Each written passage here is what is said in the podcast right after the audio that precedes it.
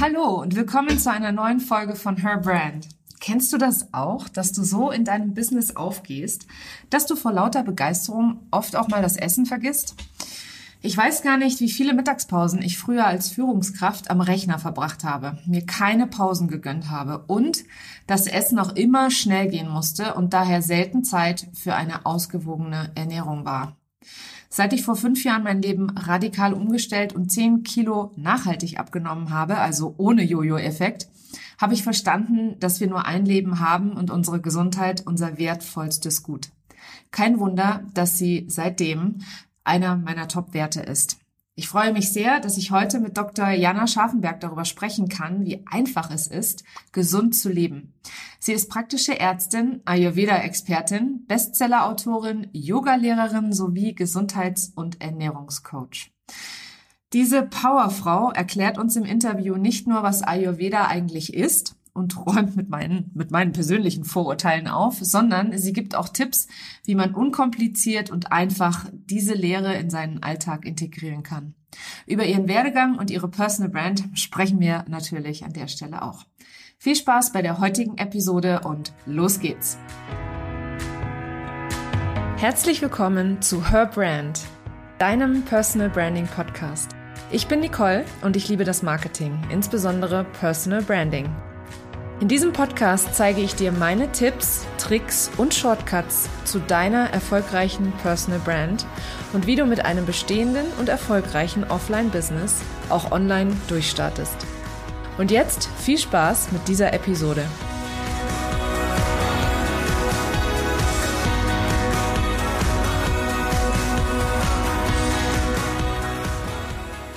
Liebe Jana, ich freue mich total, dass du heute in meinem Podcast zu Gast bist. Ähm, ich weiß natürlich, wer du bist, aber stell dich gerne einmal für meine Hörerinnen und Hörer vor. Ja, liebe Nicole, herzlichen Dank erstmal für die Einladung. Ich freue mich wahnsinnig, dass ich hier sein darf und stelle mich gerne nochmal vor.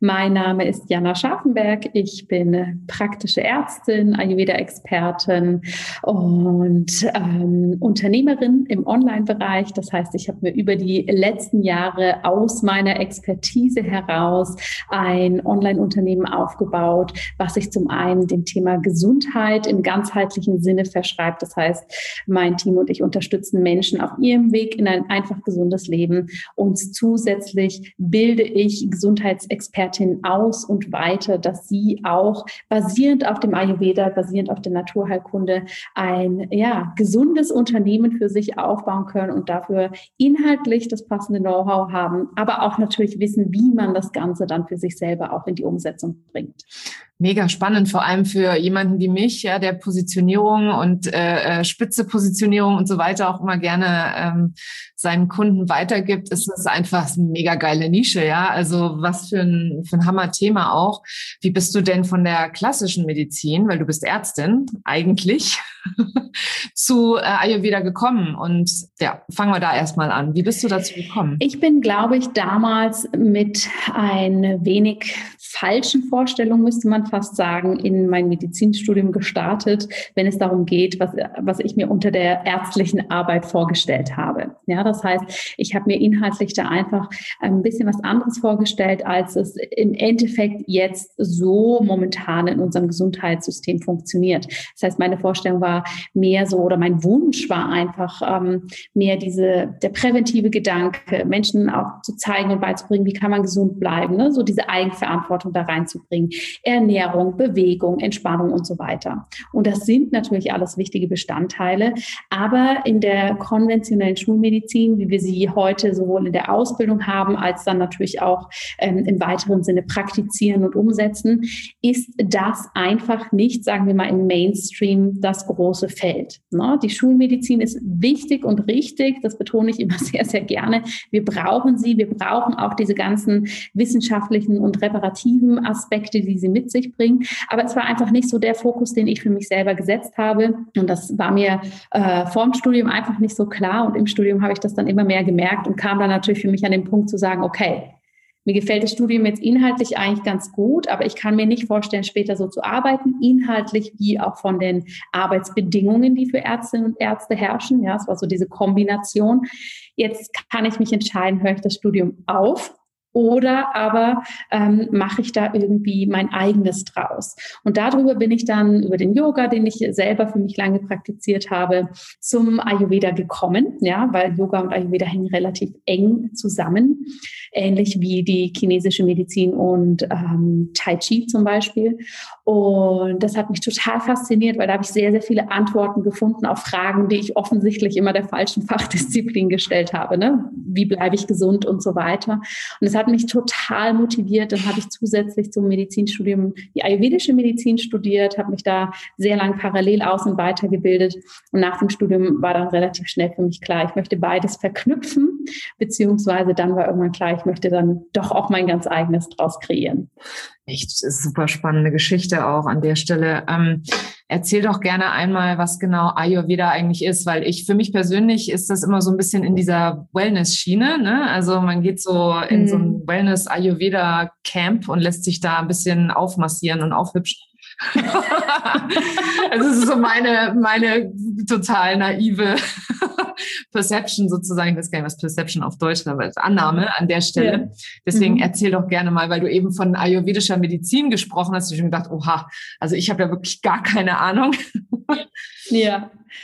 Du, das ist ganz spannend, so wie du das ausdrückst, ist das tatsächlich auch, sagen wir mal, die erste Facette vom Ayurveda, dieses Wellbeing, ja, was, glaube ich, auch so in unsere westliche Welt einfach geschwappt ist. Ne? Also ganz, ganz lange ist es ja auch so gewesen, dass der Ayurveda hier wirklich so unter diesen Wellness- und Ölmassagen genau. ne, ähm, einfach bekannt geworden ist. Und das ist ein Mini-Bestandteil natürlich von einem ganz großen medizinischen wie auch Lebenskonzept. Das heißt, wenn wir das Wort Ayurveda anschauen, bedeutet das ähm, aus dieser altindischen Sprache, dem Sanskrit übersetzt, so viel wie die Weisheit oder Wissenschaft des Lebens. Und es zeigt ja schon so schön auf. Ne? Es geht eben nicht nur um die Ölmassage, sondern es geht um das komplette Leben. Das heißt, da fließen medizinische, spirituelle, soziologische, kulturelle ähm, Aspekte mit ein und noch ganz, ganz viel mehr. Und die Medizin oder der medizinische Pfad ist einfach ein großer Bestandteil davon, der natürlich ähnlich wie wir es auch in unserer Medizin hier kennen, sowohl medikamentöse Therapie hat, also die dann natürlich sehr stark auf den Kräutern basiert, Ernährungstherapie, also die ganze Diätetik, ähm, die manuelle Therapie, wo auch diese wunderbaren Massagen drunter fallen, aber natürlich noch ganz, ganz viele andere Behandlungen. Aber es geht auch insgesamt darum, wie kann ich mein Leben führen, dass ich für mich im Einklang bin, dass ich erfüllt und zufrieden leben kann. Ja, und im Ayurveda ist einfach der große Ansatz, wie kann ich gesund bleiben? Wie, wie kommt es gar nicht so weit, dass ich krank werde ne? oder dass ich Symptome entwickle? Und deshalb ist da sehr, sehr viel im Präventiven eingeordnet. Und das Herzstück der ayurvedischen Medizin ist wirklich dieses sehr individuelle. Also es ist eine Medizin, die kommt aus dem indischen Raum, sie ist Jahrtausende alt, dementsprechend wird sehr, sehr viel aus der Natur auch überliefert. Ja, es gibt zum Beispiel die verschiedenen Elemente in der Natur, die wir sehen, Sonne und Wasser. Und genauso wird das auf uns gemünzt. Ne? Wir haben Stoffwechsel, der viel Hitze und Wärme bringt, was viel mit dem Sonnen, mit dem Feuerelement zu tun hat. Wir haben das Wässrige im Körper. Ja, und wir sind alle sehr individuell und dementsprechend brauchen wir auch unterschiedliche Konzepte in unserem Leben beim Arbeiten, wenn es um Erkrankungen geht, die uns eben wieder in unsere Gesundheit bringen. Das mal so ganz kurz zusammengefasst. ganz grob zusammengefasst. Also es geht doch etwas weiter als das, ja. was ich so ja. abgespeichert hatte, ja, an der Stelle. So ein ganz kleines bisschen. Dein Business ist ja in den letzten Jahren durch die Decke gegangen. Ähm, und hier in meinem Podcast geht es um Personenmarken. Und wir sprechen auch, äh, ich frage eigentlich jeden Gast ähm, zu seiner eigenen Personenmarke auch gerne ein bisschen aus. Ähm, was hat das mit dir als Personenmarke gemacht? Und so, weil du trittst auch unter deinem Klarnamen auf. Ähm, und wie steuerst du deine Brand, ohne alles selber zu machen? Ich glaube, das Spannende für mich war, dass ich das natürlich erstmal alles kennenlernen durfte. Ne? Also vor ein paar Jahren, wenn du mich gefragt hast, Personenmarke, Brand, ich hätte ja überhaupt keine Ahnung gehabt, von was du da eigentlich sprichst. Und dementsprechend hat sich das so mit der Zeit sehr natürlich entwickelt. Ne? Also so dieser Klassiker, wie wahrscheinlich viele Menschen anfangen, oh, ich brauche eine Homepage, hm, welche Farben würden denn gut passen? Das war auch mein ganz natürlicher Weg, bis ich natürlich jetzt in den letzten ein, zwei Jahren, wo das Ganze wirklich sehr stark gewachsen ist, auch mich mehr mit diesem Thema beschäftigt habe und auch gemerkt habe für mich, wow, wie wichtig das ist, was das für einen Impact auch gibt, ne? wenn man für sich auch weiß, wie tritt man auf, wie bringt man die eigenen Werte damit rein. Und ja, ich muss sagen, für mich ist es vom Gefühl her sehr natürlich, weil es einfach, ich bin, wie ich bin und das darf sich so auch verkörpern. Ja, ähm, gerade in meinem Bereich ist das, glaube ich, sehr spannend. Das höre ich auch häufig. Oh, du bist ja gar nicht so eine klassische Ärztin. Ne? Oh, da zeigst dich auch mal ungeschminkt auf Social Media oder ne, du duzt die Leute. Aber das bin halt einfach ich und das macht mich als Marke auch aus. Und dementsprechend mache ich mir da gar nicht so viele Gedanken. Und der zweite Teil deiner Frage war? Der zweite Teil war, wie du das, äh, wie du sie steuerst, ohne ähm, alles selber machen zu müssen, dadurch, dass das Business halt auch so gewachsen ist. Weil das stellt uns ja auch nochmal vor eine andere Herausforderung an der Stelle, wenn du am Anfang alleine bist und es nur du und vielleicht ein, zwei Assistenten oder Freelancer sind, ist das was anderes als das, was du jetzt ja gerade führst an Unternehmen. Absolut. Ne? Und am Anfang ist es klar, da kann man ja nur sich selber quasi wiedergeben, weil man nur sich selber meistens als Teammitglied hat. Da gebe ich dir total recht. Ich glaube, für mich ist das Wichtigste, dass, ähm, was ich eben schon gesagt habe, dass ich wirklich einfach so bin, wie ich bin und aber auch die Werte, die mir wichtig sind. Ja, für mich persönlich, für die Arbeit mit meinen Klientinnen und Klienten, aber auch für die Außenwirkung in dem Sinne, wie möchte ich Informationen transportieren, wie möchte ich zugänglich sein und, und, und, dass das natürlich etwas ist, über das ich mir in den letzten Jahren sehr klar geworden bin und dann entsprechend natürlich auch mein Team diese Klarheit weitergegeben habe. Ne? Also mein Team weiß, ähm, was mir wichtig ist und was mir vielleicht dann auch nicht so wichtig ist. Und je klarer wir das kommunizieren, desto einfacher fällt es mir auch, hier gewisse Dinge abzugeben, die Komponenten meines Personal Brands sind, das aber durchaus auch, sage ich mal, durch verlängerte Arme, durch Teammitglieder und andere Personen natürlich dann auch nach außen gezeigt werden kann und darf. Hast du da ein Beispiel für? Also mein Team weiß zum Beispiel, wenn wir jetzt mal in den Social Media Bereich gehen, ja, ähm, wir hatten es gerade gestern, dass meine Social Media Managerin gesagt hat, boah, okay, wir gehen jetzt wieder in den Launch, jetzt machen wir doch mal endlich Reels, weil die kommen gut an, ja. Und ich habe schon ein paar für mich probiert und einfach gemerkt, nee, das ist einfach nicht meins, ne? Und dann auch wirklich authentisch zu sagen, es tut mir leid, das passt einfach auch nicht zu mir, auch wenn ich Gesundheitsinformationen locker rüberbringe, aber ich möchte dann doch nicht die Person sein, die da tanzt. Ich finde das ganz toll, wenn andere Menschen das super gut gut können, aber ich kann und mag es einfach nicht. Ne? Und dass das dann auch ganz klar ist, dass es nicht diesen Ausschlag gibt, ja, nur weil Reels jetzt gerade eine tolle Sache sind. Oder eben aber auch, dass ähm, mein Team ganz genau weiß, hey, ich gehe auch gerne mal mit Themen nach draußen, über die jetzt vielleicht nicht jeder spricht. Ja, wir haben letzte Woche zum Beispiel über Covid und Ayurveda und Impfen gesprochen. Ja, also ich habe mich da an dieses Wespennest dran getraut. Aber das auch ganz klar ist, wie machen wir das? Ne? Dass wir hier trotzdem sehr persönlich bleiben, sehr offen bleiben, sehr neutral bleiben und so rangehen. Und je, je klarer das natürlich für alle ist, die auch diese wichtigen Messages von mir dann nach außen tragen, ja, oder wie ich dann auch ähm, es möchte, dass umgegangen wird mit Kommentaren ne, oder Anfragen, dass wir hier einfach alle auf einem, auf einem Level sind. Das, das sind, glaube ich, so Beispiele, die ich nennen kann, die es dann auch nicht so schwer machen, finde ich, dass andere Personen das auch weitergeben können. Du hast auch eben was sehr, sehr Wichtiges gesagt, nämlich das Thema mit deinen Werten. Also, dass deine Werte eben auch nach außen getragen werden. Ähm, und sowas ist natürlich auch immer schön. Das kann man super an sein Team auch übermitteln, vermitteln, sagen, okay, für diese Werte stehen wir. Hast du deine Werte greifbar? Magst du mit uns teilen? Ich habe lang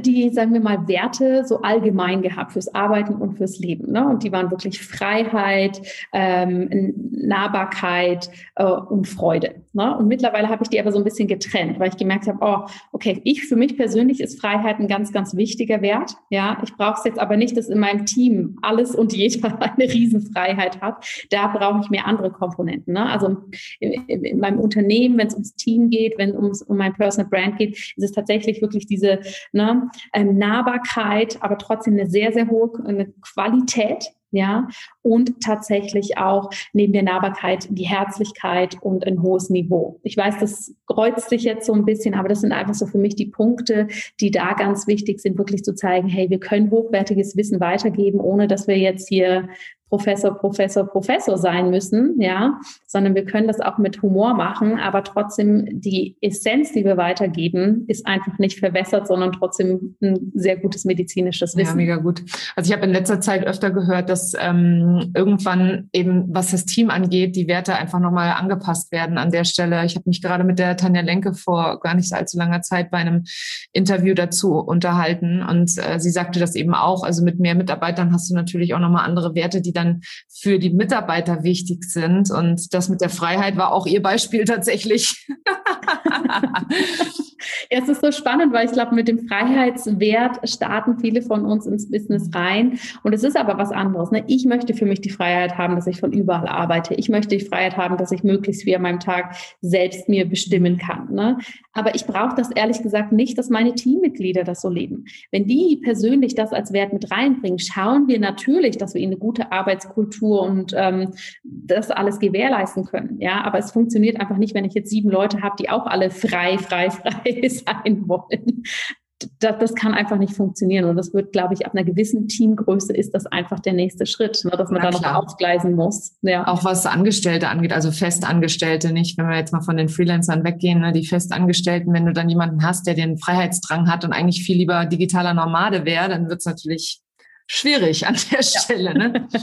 ähm, wobei ja. Freiheit natürlich auch ein breiter Begriff ist, den jeder für sich selber anders mhm. definiert. Ne? Also was Freiheit für dich bedeutet, mag sein, dass, das für, dass ich das anders interpretiere oder dass mir bei dem Thema Freiheit andere Dinge wichtig sind. Die Verbindung von Körper und Geist ist uns beiden ja sehr wichtig. Wir sind zusammen in der Ausbildung zum Transformational Embodiment Coach. Da lernen wir das im Prinzip von der Pike auf oder von einer Coaching-Warte. Ähm, wie kann Ayurveda mir als vielbeschäftigte Unternehmerin helfen, Inseln im Alltag zu schaffen und so zur Ruhe zu kommen? Der Ayurveda kann da in dem Sinne sehr, sehr viel für dich tun oder dich da sehr stark unterstützen, weil letztendlich das, ne, diese Verbindung von Körper, Geist und Seele oder Körper und Geist, ähm, das ist etwas, was im Ayurveda einfach eine, eine Grundvoraussetzung ist. Ne? Das wird gar nicht groß erklärt, sondern da ist einfach klar über sehr, sehr viele verschiedene Mechanismen, wie das alles zusammenhängt und dass es immer eine Einheit ist. Und das ist natürlich für Menschen, die jetzt nicht im Embodiment-Coaching oder so in diesen Gedanken drin sind, natürlich erstmal eine wahnsinnige Erkenntnis, ja, diese Annahme, okay, ich kann das gar nicht getrennt voneinander sehen, ne? dass ich unweigerlich immer diesen Einfluss habe. Wenn ich im Kopf gestresst bin, hat das eine Auswirkung. Und wenn es mir körperlich nicht gut geht, hat es auch wieder eine Auswirkung. Das heißt, diese Erkenntnis ist erstmal für viele Menschen extrem spannend und dann aber hinzuschauen, was heißt das für mich persönlich. Ne? Weil gerade finde ich in der jetzigen Zeit, wir sind nahezu überschwemmt mit Büchern, Blogs, Podcasts, allem mit, wie kann ich gesund bleiben. Ne? Also so muss man die Morgenroutine machen, so muss ich das machen, das ist der Weg zur Entspannung und Erfolg. Und das sind alles schöne Ansätze. Wenn es aber für mich so wird, dass es auf der To-Do-Liste einfach ein weiterer Punkt wird und shit, jetzt schreiben alle davon, ich muss um 5 Uhr morgens aufstehen und das und das machen, ja. Für viele Menschen funktioniert das gut. Ich glaube, du machst das ja auch ganz gerne. Ich ne? mach das auch, ja. du machst das super gerne, ne? Und für mich passt ja. zum Beispiel meine Lebenssituation mit einer Einjährigen und Vierjährigen momentan nee. überhaupt Als nicht. Ne? Meine Kinder so klein waren, auch keine Chance. und das dann aber auch akzeptieren und sagen, das ist einfach nicht mein Weg, ja, um diesen Gesundheitsstress zu vermeiden da ist ehrlich gesagt bei den meisten, meisten Menschen schon sehr, sehr viel gewonnen, ja, weil wir uns da meistens noch mehr Stress machen. Ich muss noch joggen, ich muss noch meditieren, ich muss, ich muss. Deshalb aus ayurvedischer Sicht wirklich für dich hinschauen, was brauchst du? Was brauchst du als Typ, ja. Was, was gibt dir auch Entspannung? Für die einen ist es der Horror, sich aufs Meditationskissen zu setzen, um zu meditieren, weil sie einfach 20 Minuten joggen gehen sollten, um so ne, in die Entspannung zu kommen. Die nächsten brauchen wieder was ganz anderes. Und ich empfehle hier immer, bewusste Check-ins über den Tag zu verteilen. Ja, gerade am Anfang gar nicht zu starr reinzugehen. Ich brauche jetzt immer die Routine, da mache ich das, da mache ich das, sondern mehr diese Anker im Alltag zu kreieren. Okay, wie geht's mir jetzt? Ein paar Mal tief atmen und wirklich zu schauen, was brauche ich wirklich. Weil je mehr wir es schaffen, für uns, ich sag mal, diese Inseln zu kreieren, desto bewusster sind wir auch mit uns selbst. Weil das Problem ist ja, dass die meisten einfach unfassbar durch ihren Alltag rasen und abends erschöpft auf die Couch kollabieren und eigentlich gar nicht wissen, was sie da den ganzen Tag hinterhergerannt sind. Ne? Und dem möchte der Ayurveda eben da so ein bisschen, sagen wir mal, vorbeugen. Dem für die einen ist es morgens mit einer Routine starten, für die anderen ist es abends mit einer Routine abschließen. Aber allen empfehle ich wirklich diese Anker, diese Auszeitmomente zu haben, um wirklich sich wieder selber zu verbinden über die Atmung, über eine Pause, um dann wirklich zu spüren, was brauche ich eigentlich. Und wie kann das dann aussehen, so ein Anker im Alltag? Das kann ganz unterschiedlich aussehen. Aber am meisten macht es Sinn, hier wirklich für sich selber seinen Tag anzuschauen. Ja, also heute habe ich einen Tag, ja, habe ich Interview an Interview, Gespräch an Gespräch, bin sehr viel im Austausch nach außen. Das heißt, heißt, ich schaue wirklich, dass ich zwischen jedem Gespräch fünf bis zehn Minuten Pause habe, ja, wo der Computer dann kurz aus ist, das Handy aus ist, ich für mich da sitze, atme oder kurz auf die Yogamatte gehe, ein paar Dehnübungen mache, ne? weil ich einfach weiß, ich bin nach außen, ich bin sehr konzentriert, ich bin sehr präsent und dann brauche ich diesen Rückzug. Ne? Das kann an anderen Tagen bedeuten, ich bin vielleicht bei ganz vielen Außenterminen und wie kann ich zwischendurch wirklich schauen, dass ein Anker ist, dass ich einfach wirklich Zeit für eine Mittagspause habe. Ne? Für andere Situationen kann das sein, okay, ich weiß, mein Tag ist voll, um 17 Uhr kommen die Kinder nach Hause, wie kann ich mir die letzte halbe Stunde, bevor die Kids kommen, nochmal nehmen, um für mich was zu tun. Ne? Diese Anker können ganz, ganz unterschiedlich aussehen. Aber ich denke, das Wichtigste ist wirklich hinzuschauen, dass man eben aus diesem Mach, Mach, Mach-Modus rauskommt, aus diesem Hinterherrennen-Modus, ja, wirklich sagt, okay, wo kann ich hier einen kurzen Stopp-Moment wirklich für mich erschaffen? Ja, ist am Ende des Tages wahrscheinlich dann einfach eine bewusste Entscheidung, ne? zu gucken, okay, wo, wo passt das in meinen Alltag rein? Ähm, und sich dann einfach nur, also ich habe auch schon immer gesagt, man muss da selber seinen eigenen Weg finden, immer wenn mich die Leute fragen nach dem 5 Uhr aufstehen. Ich habe das auch, ich habe viele, viele Sachen vorher ausprobiert, ja. Und für mich war immer dieses abends einfach kein, wenn ich abends versucht habe, irgendwas einzubauen, wie mal eingeschlafen. Und dann habe ich mir gedacht, okay, wenn ich abends immer einschlafe, dann heißt das, dass ich einfach ins Bett gehen sollte und nicht auf der Couch vorm Fernseher einschlafe und stattdessen lieber morgens eine Stunde früher aufstehe. Und ähm, ich muss ehrlich sagen, für mich ist das ein Gamechanger. Ich freue mich auf diese anderthalb Stunden in der, also wenn mir meine Kinder anderthalb Stunden lassen. Mein Sohn ist auch ein Frühaufsteher. Deswegen ist es auch fünf und nicht sechs. Ähm, und dann, dann, das ist für mich so eine, so ein, wie, so eine richtige Insel, so wie Urlaub am Morgen. Ja, schön. Und so soll das sein. Ne? Genau so soll das sein und sich auch anfühlen. Weil das Problem ist, die meisten meiner Klientinnen und Klienten, die ich frage, was machst du für deine Gesundheit, können mir eine Riesenlatte an Dingen aufzählen. Ne? Und wenn ich dann sage, und was davon genießt du so wirklich? Dann kommt bei ganz vielen, ich verstehe die Frage überhaupt nicht. Ne? Und es ist egal, ob es ums Essen geht, ob es um eine Routine geht, ob es um die Bewegung geht. Und eben deshalb, genauso was du sagst, wir müssen oder dürfen für uns selber schauen, was passt ja, schauen, dass das uns auch wirklich, wirklich gut tut. Und dann, was wir im Embodiment Coaching letztendlich auch machen, geht es nicht nur darum, diese Awareness dafür zu haben, sondern es auch wirklich zu integrieren und dann auch zu verkörpern. Und gerade dieser letzte Schritt, dieses Verkörpern, es geht mir in Fleisch und Blut über. Und zwar nicht als, oh, check, abgehakt, next, sondern als, oh wow, das ist mein Kurzurlaub am Tag da wollen wir eigentlich hin. Und ob du jetzt da eine halbe Stunde im Kopfstand stehst, ne, oder dir einen Smoothie machst oder was auch immer, ist mir ehrlich gesagt dann am Ende des Tages fast schon ein bisschen egal, solange es deine Art des Urlaubs ist am Tag. genau, genau. Und du hast da eben auch einen guten ähm, Ansatz gegeben mit dem eine halbe Stunde bevor die Kinder aus dem Kindergarten, also meine Kinder sind ja schon in der Schule, aber bei mir ist es halt oft so, ähm, ich muss um drei los die Kinder holen, jetzt wo wieder Schule ist, Gott sei Dank äh, muss ich um drei die Kinder holen und ich lasse meist den Stift fallen, renne die Treppe runter und stürze ins Auto. Wenn ich schaffe, gehe ich vorher noch auf Toilette. Und das ist äh, wirklich, also da, äh, da denke ich, habe ich jetzt gerade in dem Moment auch direkt das Gefühl gehabt, da könnte ich auch ein bisschen was, ich will nicht sagen verbessern, sondern einfach es mir erleichtern und einfach sagen, okay, ich habe um halb drei Feierabend und gehe dann noch in Ruhe einen Kaffee trinken, lese noch in der Zeitschrift oder gehe noch eine Runde spazieren, bevor ich die Kinder hole. Ne? Also ja, total wichtig an der Stelle. Und die Verkörperung, das ist auch ein wichtiger Punkt, den du gerade nochmal gemacht hast. Ähm, das haben viele eben einfach eher als eine Checkliste, ne? So, ich muss das noch machen heute. Ich muss noch meditieren. Du, ich kenne das auch. Ne? Ich finde das immer so spannend. Als mir das noch nicht ganz so bewusst war, war ich auch immer so. Da kennen wir auch so diese Tage, wo wir eigentlich in so einer gemütlichen Couchstimmung sind. Ja? Und dann kommt innerlich, ich sollte noch Sport machen und ich sollte dann meditieren und ich sollte, ich sollte. Und ich habe da gemerkt, dass mich das innerlich immer einen riesen Stress versetzt hat. Ja? Und mein Mann ist zum Beispiel nach Hause gekommen und gesagt, komm, wir stellen eine Pizza und ist auf der Couch kollabiert. Und war am Ende des Tages mit Sicherheit viel entspannter als ich, die die ganze Zeit, oh nee, ich gehe jetzt aber noch und mach das und das.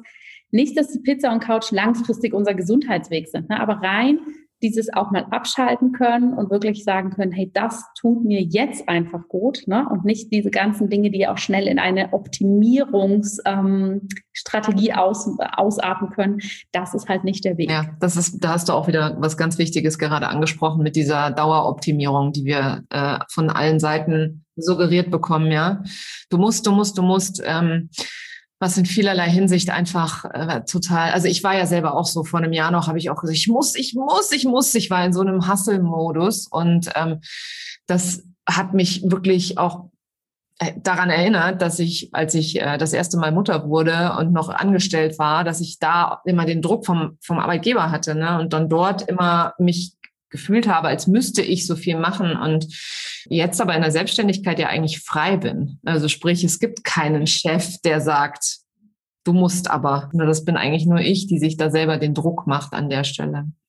Für alle, die, die jetzt zuhören und noch gar keine Erfahrung mit Ayurveda haben, inklusive mir, welche Tipps hast du für alle, äh, die sagen, Mensch, das möchte ich gerne mal ausprobieren? Wo, wo fange ich an, ohne dass ich mich selber komplett überfordere? Ja, ich glaube, das ist das Wichtigste, ne? dieses nicht überfordern, weil selbstverständlich gibt es in so einer reichhaltigen Lehre die, wo wir jetzt festgestellt haben, mehr als eine Ölmassage im Tempel ist. Ähm, gibt es natürlich unglaublich viel, was wir machen können. Ich glaube, das Einfachste ist wirklich morgens eine kleine Routine für sich einbauen, die aus ayurvedischer Sicht aber ganz, ganz viel mit uns macht, mit unserem Stoffwechsel, mit unserem Körper. Ayurveda ist die Morgenroutine ein sehr ähm, wichtiger Bestandteil. Aber da geht es jetzt gar nicht darum, mache ich die um 5 Uhr oder mache ich die um 7 Uhr, sondern dass wir morgens, wenn wir reinstarten, wirklich mit einem Reinigungsritual starten, um so alle Stoffwechselrückstände, die der Körper einfach über Nacht produziert hat, dass wir die gut loswerden können.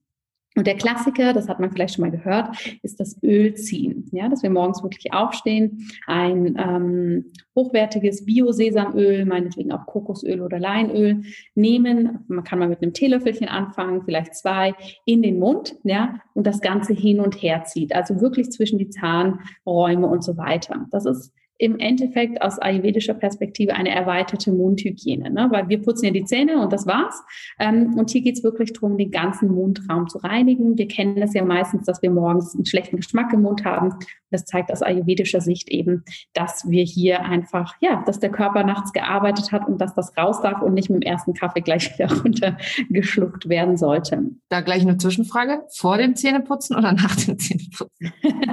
das ist immer die große, große Gretchenfrage. Ja, die ayurvedischen Zahnmediziner würden sagen, erst das Öl ziehen, also Öl rein, fünf Minuten hin und her, ja, oder auch ein bisschen weniger, je nachdem, wie es sich ausgeht. Dann in ein Tuch geben, in Abfall, nicht in, in, ins Waschbecken rein. Danach die Zunge schaben. Es gibt Zungenschabe, um wirklich halt diesen großen Muskelkörper, der ja nun mal in unserem Mundraum liegt, auch nochmal zu reinigen, ja, und anschließend die Zähne zu putzen.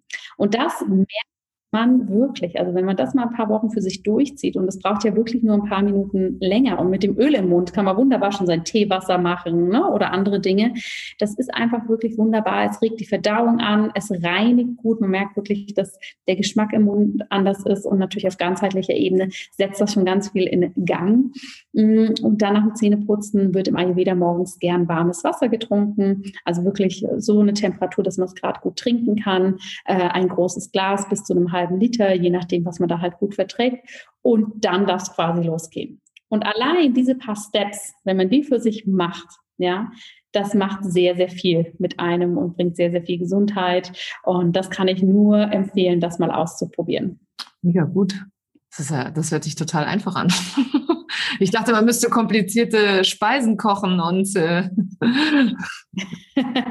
ja, das ist ein großer, großer Mythos im Ayurveda, dass es kompliziert ist, dass man fremdartige Gewürze und so weiter braucht. Letztendlich ist die ayurvedische Ernährung klar, ne? wenn wir da äh, Rezepte anschauen, die aus dem indischen Raum kommen, natürlich muten die für uns indisch an äh, kompliziert an. Aber letztendlich, ähm, am Ende des Tages ist es ja wirklich, die Prinzipien der ayurvedischen Küche sind warm essen, Pausen zwischen den Mahlzeiten, saisonal, frisch gekocht und möglichst einfach. Das verstehen die meisten beim Ayurveda am Anfang gar nicht so sehr, dass die Speisen eigentlich relativ unspektakulär sein sollten, ne, weil sie dann einfach viel einfacher für uns ähm, zu verstoffwechseln sind. Startest du so jeden Tag in deinen Tag? Meistens. Ich schaffe es nicht ganz jeden Tag, ja, ähm, aber meistens mache ich das, weil es ist tatsächlich auch mit zwei kleinen Kids. Ich stehe dann halt morgens auf, ne, habe dann mein Öl im Mund. Vorteil ist, da muss ich auf die ersten Minuten des Tages nicht sprechen. Und das ist. Weil das war jetzt genau mein Gedanke. Ich sehe meinen Sohn neben mir stehen, mir acht Fragen stellen und ich sage, mit dem Öl im Mund. Und es geht wirklich, wie gesagt, sehr parallel mit. Ich mache das gerne und der Rest meiner persönlichen Morgenroutine hängt dann wirklich davon ab, was bringt der Tag. Ne? Es kann dann wirklich sein, wenn die Kids außer Haus sind, dass ich dann auf die Yogamatte gehe. Es kann aber auch sein an, paar, an anderen Tagen, dass es das dann wirklich auch war mit meiner Routine sozusagen und ich dann mehr ne, dieses Ankerprinzip versuche ähm, in dem Tag zu gehen. Ist Sport ein großer Bestandteil deines, deines Tages oder deiner, deines deiner Woche, deines Lebens? Grundsätzlich ja. Ich bin jemand, der sich sehr, sehr gern bewegt. Muss aber zugeben, dass so dieses Corona-Jahr mich da mit dem, kombiniert mit dem ersten Babyjahr doch ganz schön aus der Balance geworfen hat und ich jetzt erst da so wieder rein finde. Also das letzte Jahr hat mich mit diesen zwei Komponenten ähm, da doch mehr rausgebracht, als ich es vorher so gedacht hätte. Das ist mir mit der ersten Tochter irgendwie einfacher gefallen. Aber ich kann das ehrlich gesagt auch ganz gut für mich akzeptieren. Ne? Ich merke jetzt, es ist schön, wieder mehr joggen zu gehen, draußen zu sein. Und ja, das letzte Jahr hat, war einfach, wie für uns alle natürlich, einfach sehr intensiv. Und da war ich dann doch auch eher abends der Couch-Crasher, als jetzt dann diejenige, die da noch groß unterwegs war. Na, du hast ja auch ein Corona-Baby bekommen, oder? Ja, die ist wirklich zehn Tage vor dem Lockdown, ist die auf die Welt gekommen. Da hat man auch ein bisschen noch zusätzlich eine Entschuldigung neben dem Thema Corona. genau. Schön, richtig schön. Jana, ich freue mich total, dass du heute da warst, dass du so ein bisschen uns Einblicke gegeben hast äh, und aufgeklärt hast, dass Ayurveda nicht, äh, nicht nur der Wellness-Ölmassagen-Ding äh, ist, äh, sondern dass da noch viel, viel mehr dahinter steht und steckt. Vielen Dank, dass du heute bei mir zu Gast warst und ja. ja, danke dir. Und ich freue mich dann von dir zu hören, wie es morgens mit dem Ölziehen und deinem Sohn klappt. Der kann auch mitmachen. Meine Kids lieben das. Challenge accepted, okay. kann ich da nur sagen. Ja, das Öl habe ich ja schon da, witzigerweise. Ja, also ich habe schon mal den, den ich habe ja schon mal den, den Ansatz gemacht und habe mir alles bestellt. Jetzt kommt die Umsetzung. Jetzt kommt die Umsetzung, genau. Vielen Dank, Jana. Danke dir. Das war sie, die heutige Episode von Her Brand. Wenn sie dir gefallen hat und wenn du gerne anderen weiterhilfst, dann teile diese Episode auch mit Unternehmerinnen, die meine Tipps und Inhalte ebenfalls gebrauchen können. Wenn du den Podcast in deiner Community teilst, dann vergiss nicht, mich zu verlinken. Vielen Dank, dass du heute dabei warst und bis zum nächsten Mal.